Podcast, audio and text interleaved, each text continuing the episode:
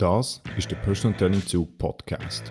Das Hörerlebnis soll euch einen Einstieg bieten, Gesundheit, Sport und euch selber mal von einer anderen Seite können zu sehen.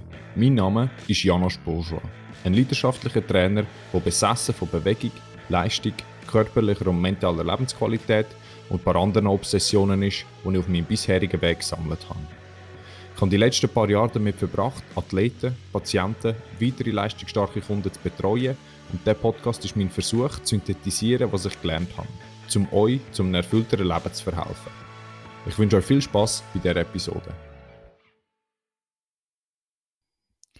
So, hey zusammen, ich heiße euch alle ganz herzlich willkommen zum Personal Training Zug Podcast. Das ist jetzt Episode 34, wo wir alles rund um Schnelligkeit würden besprechen. Ähm, wir würden den, den Begriff Schnelligkeit mal definieren. Aus was setzt sich die ganze Schnelligkeitstrainingsmethode ähm, und Schnelligkeit selber zusammen? Äh, wie wird das im Sport angewendet? Was ist relevant? Ähm, wie kann man Schnelligkeit nicht verbessern? Ähm, und was alles noch dazugehört. Heute wieder mit dabei der Patrick Bröller. Er ist Sportphysiotherapeut, betreut eine professionelle Fußballmannschaft in der Schweiz. Äh, wir haben zusammen in einer Sportphysiotherapie geschafft und ich bin heute wieder geehrt, in der Pizza. Patrick, wie geht's? Servus Janusz, mir geht es sehr gut. Wir haben heute gewonnen, den Schweizer, also ein Teil des Schweizer Cups. Wir sind jetzt gerade im Achtelfinale, yes. haben 2-0 gewonnen. Das heißt, wir stehen jetzt im Viertelfinale. Das heißt, Cup-Sieg und, und ähm, Sieg der Challenge League sind unsere Ziele. Jawohl, das klingt doch wunderbar. Nein, man muss trotz, äh, kleine trotz der Verletzung, ja. Ja, trotz, aber das gehört dazu. Ja, wir sind, das kommt gut. Ja, gut. Ich glaube, ohne weiteres Zögern gehen wir gerade mal in die Schnelligkeit rein. Könntest du einfach mal was heißt, oder einfach erklären, was heißt eigentlich Schnelligkeit? Was für Arten von Schnelligkeit gibt es? Aus was setzt sich das zusammen? Einfach mal so ein kleines, äh, ein kleines Intro in die Schnelligkeit geben. Okay, ähm, ja, Schnelligkeit und die Schnelligkeitsleistung ähm, ist eine sehr relevante Eigenschaft. Grundsätzlich ist es eine, man sagt, motorische Grundeigenschaft, eine konditionelle Fähigkeit. Ähm, spannend ist auch, dass letzter Zeit immer mehr diskutiert wird, dass es mehr eine koordinative Fähigkeit ist, sprich, dass es mehr ein Zusammenspiel vom Muskelfasern, vom Gehirn ist. Aber prinzipiell sagt man, es ist eine motorische Eigenschaft, sowie Ausdauer, sowie Beweglichkeit oder Kraft.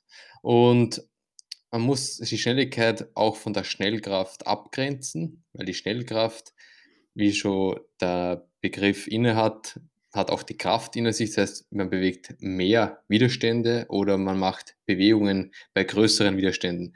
Das Schnelligkeit ist eigentlich bei sportlichen Bewegungen ist die Fähigkeit, einfach auf einen Reiz oder auf ein Signal, wie beim Sprint zum Beispiel, schnellstmöglich zu reagieren. Oder einfach eine Bewegung bei geringen Widerständen maximal schnell, also höchste Geschwindigkeit auszuführen.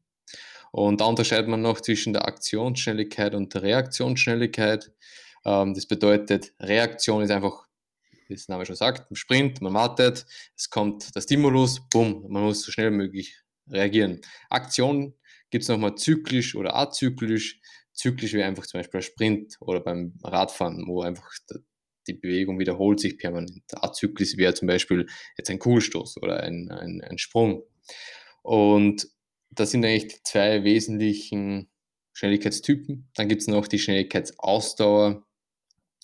Ähm, das ist eigentlich im engeren Sinne nicht mehr so wirklich Schnelligkeit. Das sind alles Leistungen über 30 Sekunden schon. Mhm. Äh, das sind ja jetzt mal die, ja, die wichtigsten Akt, Aspekte der Schnelligkeit.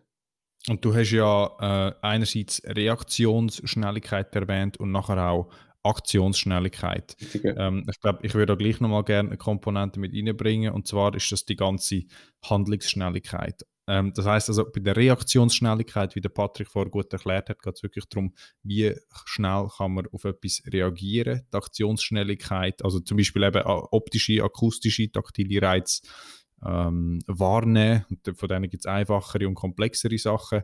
Die Aktionsschnelligkeit, die zyklische oder azyklische Bewegung, wie schnell kann man die machen. Und ich glaube, auf das, wo wir heute auch sicher auch noch mal ein bisschen eingehen wenn es Richtung Spielsportarten geht, wie zum Beispiel im Fußball, äh, Basketball, Handball, die ganze Handlungsschnelligkeit. Und das ist eigentlich nachher das, wo wirklich ähm, der Profisportler unter anderem in diesen taktischen und schnellen Situationen halt auch ausmacht. Also wie schnell kann man Signal äh, wahrnehmen, wie, wie, schnell kann man Informationen erkennen und verarbeiten. Auch sehr, sehr wichtig in der Sportart, das Ganze ähm, antizipieren, sich können entscheiden, reagieren, zielorientiert, präzise eine, eine gewisse Handlung ausmachen. Ähm, und das ist halt doch auch immer noch eine relativ andere Art von Schnelligkeitsbewegungen, als wenn man jetzt zum Beispiel einen 100-Meter-Sprint anschaut, wo die Aktionsschnelligkeit und die Reaktionsschnelligkeit sehr viel wichtigere Komponenten ausmachen als die Handlungsschnelligkeit zum Beispiel. Also ich glaube, dort können wir noch eine kleine Unterscheidung machen oder einfach einen anderen Fokus setzen auf, auf die Relevanz ähm, von der Schnelligkeit. Ähm, jetzt bei der Schnelligkeit oder so ein bisschen nachher eigentlich auch die Athletik, ähm, je nach Sportart, wie würdest du jetzt zum Beispiel ähm, im Fußball, wo tust du dort äh, die Schnelligkeit oder Schnelligkeitsqualitäten oder dass man wiederholt schnelle Beschleunigungsphasen und Sprints kann reingeben kann. Wo, wo würdest du die Wichtigkeit eigentlich einordnen? Das ist eine sehr spannende Frage und mit der ich mich auch schon länger beschäftige, weil einfach im Fußball das so nicht ganz so optimal ist, meiner Meinung nach. Warum ist das so? Weil im Fußball ist es prinzipiell so, dass die meisten Sprints zwischen zwei bis vier Sekunden dauern. Es sind meistens acht Meter bis maximal 18 Meter, 20 Meter. Das heißt, der größte Teil der Sprints sind wirklich kurze Antritte. Also wir sprechen hier mehr um Beschleunigungen. Man, man spricht im Englischen von Accelerations, meistens von fünf bis acht Meter. Wer ist Erster mhm. beim Ball? Also das ist eigentlich das Relevante.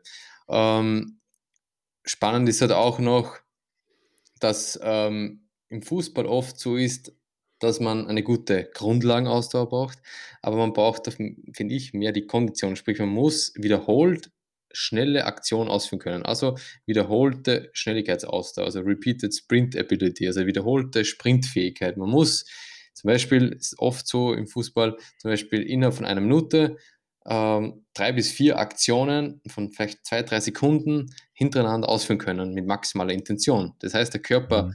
kann nicht sich vollständig erholen, aber du musst in dieser kurzen Zeit ähm, mehr, mehrere intensive Aktionen durchführen. Und da kann man jetzt sich überlegen, ja, wie kann ich das trainieren? Trainiere ich einfach so, indem ich einfach nur Fußball spiele und einfach klassische Fußballtraining mache und ich trainiere auch noch diese, genau diese RSA, also diese, diese Sprint-Ausdauer, also diese wiederholte Sprintfähigkeit. Sprich, ich trainiere genau das. Ich mache Sprint, kurze Pause, Sprint, kurze Pause, Sprint, kurze Pause, Sprint klingt eigentlich, finde ich, im ersten Moment sehr intelligent, sehr klug. Aber man darf nicht vergessen, dass die Sprintfähigkeit, also die Performance einfach immer weniger wird, weil du ja Schritt für Schritt ermüdest. Mhm. Und deshalb bin ich der Meinung, es ist sinnvoller, die Zeit so zu nutzen, dass man versucht, die Ressourcen man hat, leider nicht viel im Fußball, dass man die investiert in maximale Sprints. Das bedeutet, wenn man eine Sprint, einen Sprint ausführt, dann diesen mit maximaler Intention, dafür mit langer Pause. Man sagt, Daumenregel, Pi mal Daumen, 10, für 10 Meter Sprint, jeweils eine Minute Pause. Das heißt, wenn man klassischen Sprint macht, man spricht vom Sprint meistens erst ab über 20 Meter, 30 Meter, dann müsstest du Minimum zwei, drei Minuten Pause machen. Also das ist mal ganz, ganz, ganz wichtig. Lange Pause. Es geht um mhm. Qualität. Und dann finde ich auch noch gut, neben den maximalen Sprints macht es Sinn, HIT-Training zu machen, also Intervalltraining, wo man versucht, kombiniert mit Grundlagen aus, da deine, trotzdem deine, deine Fitness, deine Herzfitness zu verbessern. Weil, warum? Weil, wenn du stell dir mal vor, im Fußball, du hast eine Aktion, maximaler Sprint, dann bleibst du stehen, gehst du. Also, wenn ich jetzt fitter bin als du, Janosch, dann was passiert? Ich regeneriere schneller als du in der kurzen Zeit. Also meine Speicher fühlen sich schneller, ich bin schneller erholt, ich bin schneller wieder auf einen Ruhepuls. Dadurch kann ich wieder maximalen Sprint ausführen. Du hingegen bist noch erschöpft. Kannst du das ein bisschen nachvollziehen, was ich ähm, Ja, ich weiß. Also ich glaube, das, was du noch ein bisschen raus ist halt mehr, dass man eigentlich, also dass die zwei Komponenten, um die können kombinieren, weil halt Grundlagenausdauer über generell ein 90-minütiges Spiel so wortwörtlich Match entscheidend ist. Ähm, weil wenn man möglichst effizient durch die 90 Minuten durchkommt, desto besser ist nachher, wie du gesagt hast, die Fähigkeit zum weiterhin schnell können sein. Je ermüdeter das man ist, je mehr Zeit man aus, also oberhalb von diesen unangenehmen äh, Ausdauerintensitäten damit denen verbringt, desto schwieriger wird es in der zweiten Hälfte vom Spiel maximale Intention, maximale Sprints und Beschleunigungsphase mit ihnen zu tun. Hast du das so gemeint? Also ich habe es so verstanden. Ja, äh, so mehr oder weniger, ja. Aber ich, na, der Punkt ist der, es macht wenig Sinn, ähm, zwei Sachen auf einmal zu trennen. Also ich bin, ja.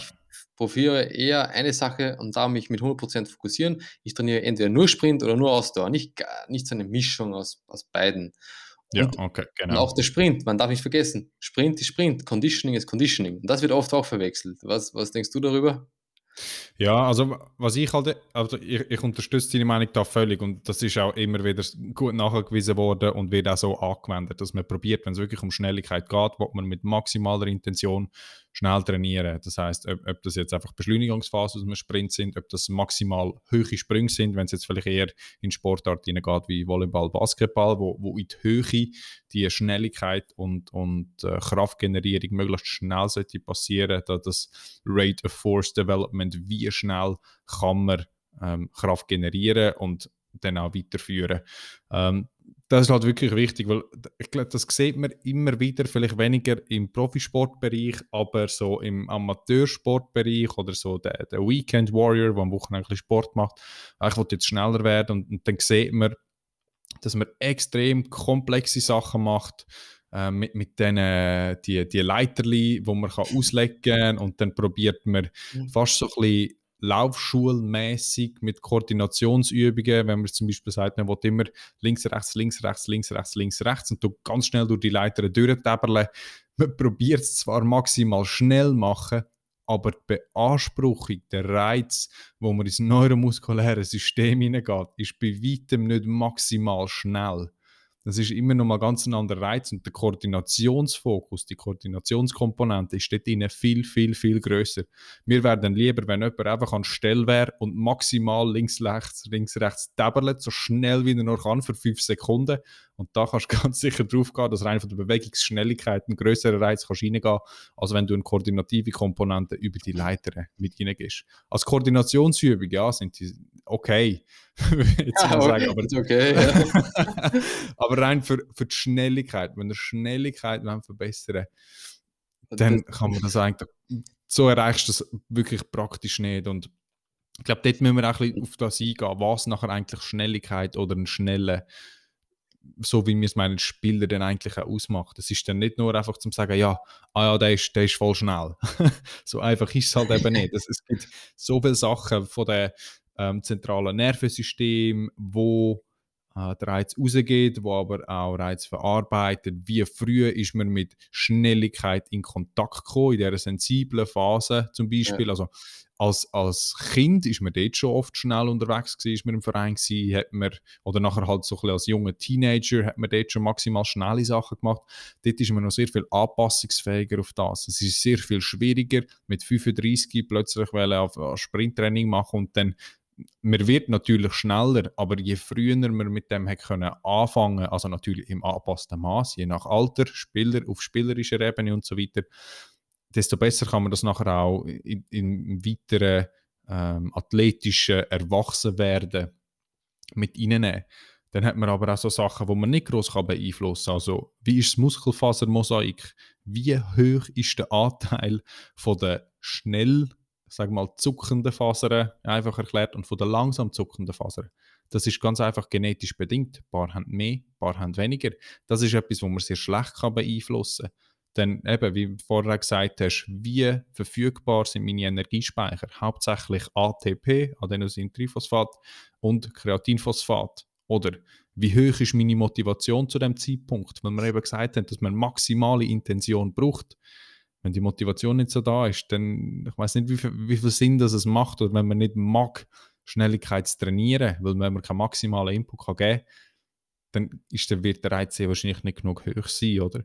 was man auch hat, Innovationsfähigkeit, wie gut okay. kann man die einzelnen Muskelfasern rekrutieren, Frequenzierungsfähigkeit, wie viel Aktionspotenzial, also wie viel Signal könnt ihr vom Hirn durch, durch die Wirbelsäule nachher in den Muskel hineingeben. Und je mehr Signal ihr könnt reingeben, desto höhere Kräfte könnt ihr nachher generieren, wenn es auch um, um Power, um, um, um explosive Sachen geht. Ich weiß, man kommt jetzt, ich kann jetzt da ein bisschen mischen zwischen Power und Schnelligkeit, aber oft in den Sportarten gehen die fast Hand in Hand ähm, eigentlich zusammen.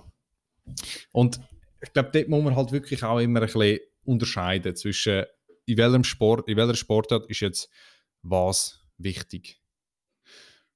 Haben wir noch das etwas vergessen bei den, bei den biologischen Aspekten ähm, oder willst du noch etwas ergänzen? Ich glaube, eh wie du, ich möchte es nur noch untermauern, wie du gesagt hast, äh, darum sagt man ja immer mehr, es ist eine koordinative Fähigkeit, also mehr das Zusammenspiel von Nerv, Muskel. Also und, und man weiß auch, Weineck ist ein bekannter ähm, Professor aus Deutschland und der sagt sogar, dass die Schnelligkeit ist eigentlich die, die am stärksten genetisch determiniert ist, bestimmt ist und man die anscheinend laut ihm nur 15 bis 20 Prozent steigern kann. Das ist eigentlich mhm. schon mal, klingt sehr, ja, sehr spannend. Und wie du sagst, die, die wichtigste Phase ist sicherlich die, die sensible Phase in der Kindheit, weil dort auch diese Myelinisierung stattfindet, wo die Nervenfasern mit Fett ummantelt werden, dadurch besser isoliert sind und schneller der mhm. Impuls durchknallen kann. Das genau. ist eigentlich genau der Punkt. Und auch noch zu der, zu der Laufleiter, da muss ich mich auch immer wieder kritisch darüber äußern. Letztes habe ich einen Post gemacht, weil wenn du schnell durch eine Leiter läufst, ist es wie wenn du Auto fährst im ersten Gang. Ist extrem laut, es hört sich extrem schnell an, aber du kommst nicht, du kommst nicht viel weiter. Und genau das ist es. Also es schaut cool aus, es schaut mega schnell aus, aber im Endeffekt es ist es Bullshit. Also es ist, bringt, bringt dir gar nichts in Bezug auf Speed und Schnelligkeit.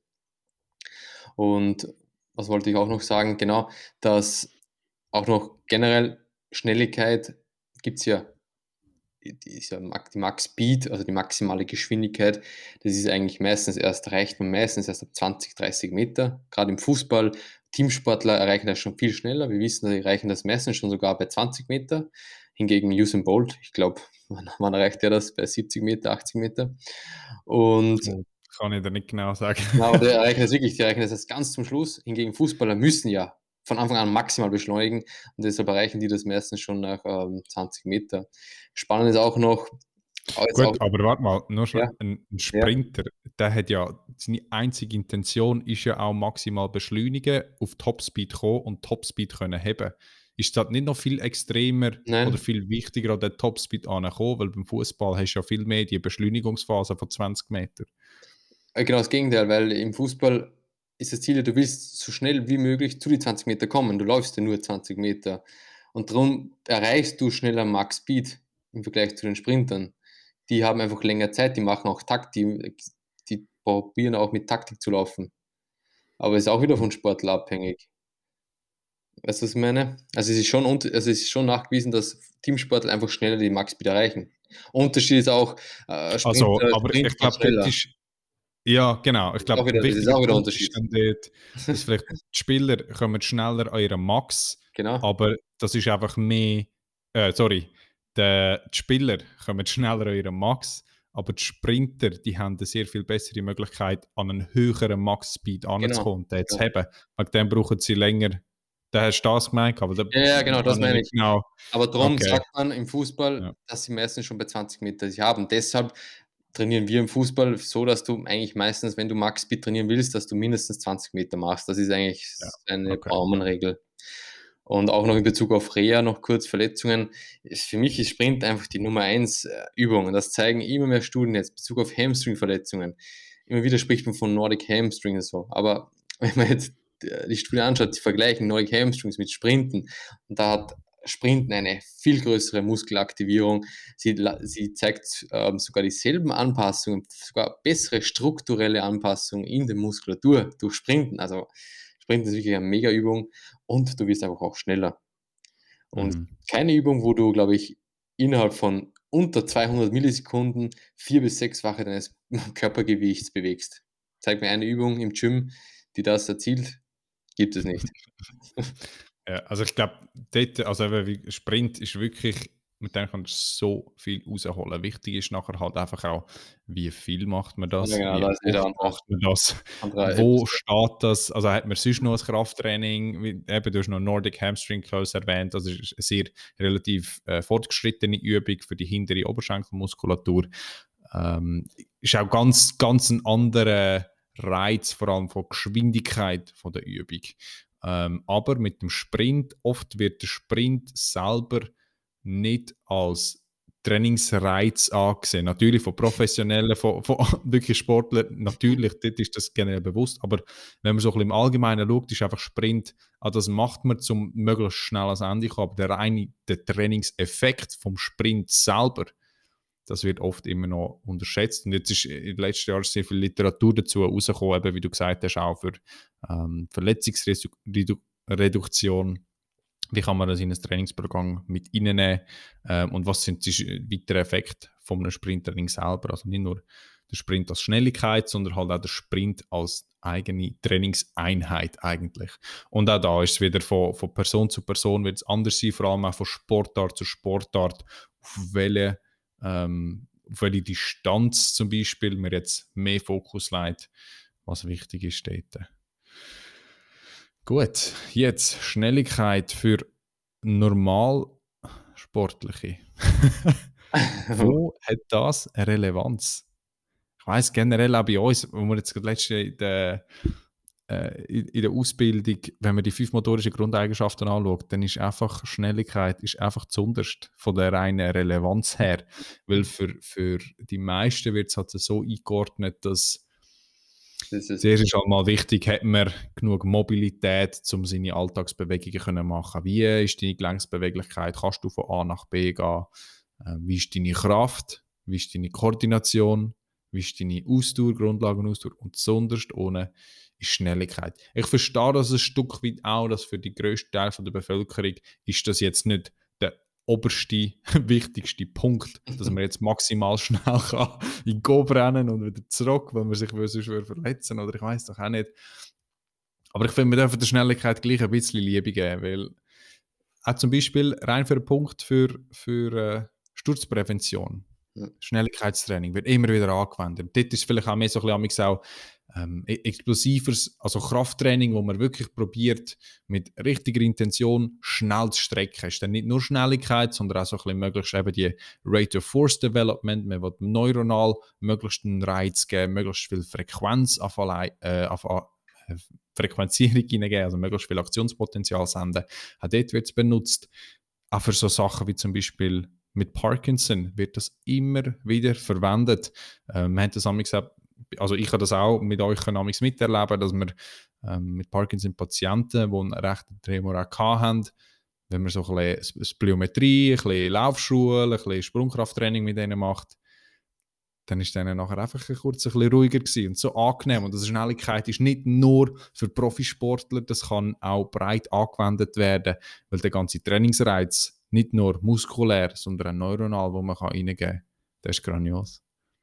Ich, ähm, ein Punkt ist auch, wenn wir von Schnelligkeit reden, eh, Bezug auf Sturzprävention ist ein wesentlicher Punkt, aber prinzipiell das Altern. Ich glaube, in Bezug auf das Altern hat Schnelligkeit eine extreme Rolle, weil man verliert am schnellsten Fast-Twitch-Fasern, die schnell zuckenden Fasern, man verliert am schnellsten mhm. die, die Fähigkeit, Muskeln schnell zu aktivieren. Es ist genau die Fähigkeit, um einen Sturz zu verhindern. Also genau die Sachen, die man später dann braucht, die oftmals dann zur Immobilität und zum Tod führen, äh, genau die verlieren wir. Und ja.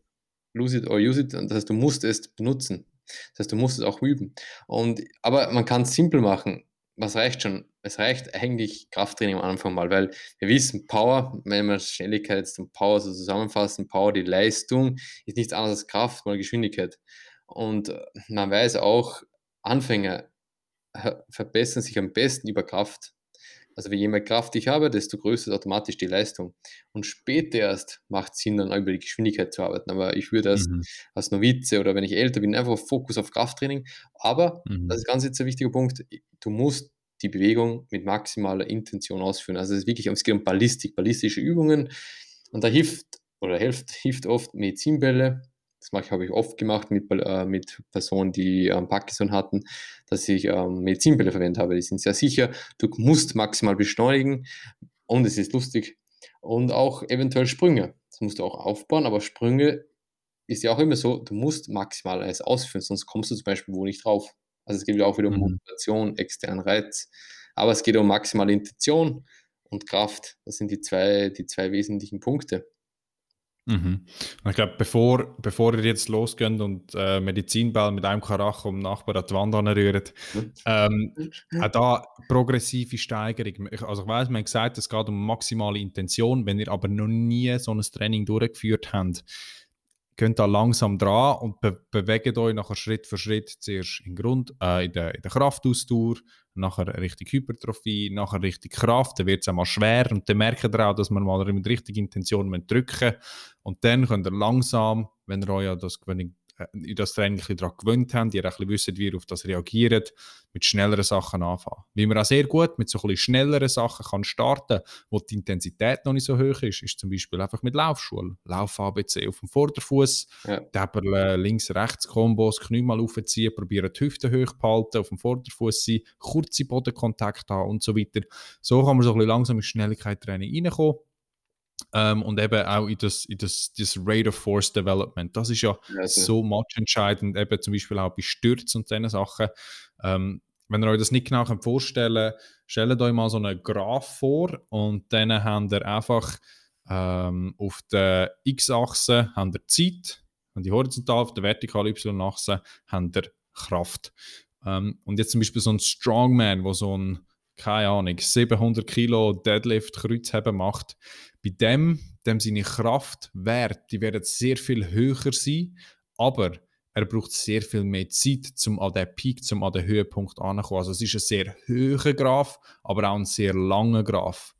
Jemand, der mega explosiv ist und eben Rate of Force Development, also jemand, der sehr, sehr schnell die maximale Kraft kann entwickeln kann, der wird vielleicht nicht ganz so einen hohen Kraftwert haben wie der Strongman, aber der wird die, die Kraft in einer sehr, sehr kurzen Zeit können erreichen Das heißt, es geht schnell, zack, senkrecht auf und relativ schnell wieder runter. Und das ist eigentlich oft wichtig, dass man gleich auch schnell Kraft generieren kann.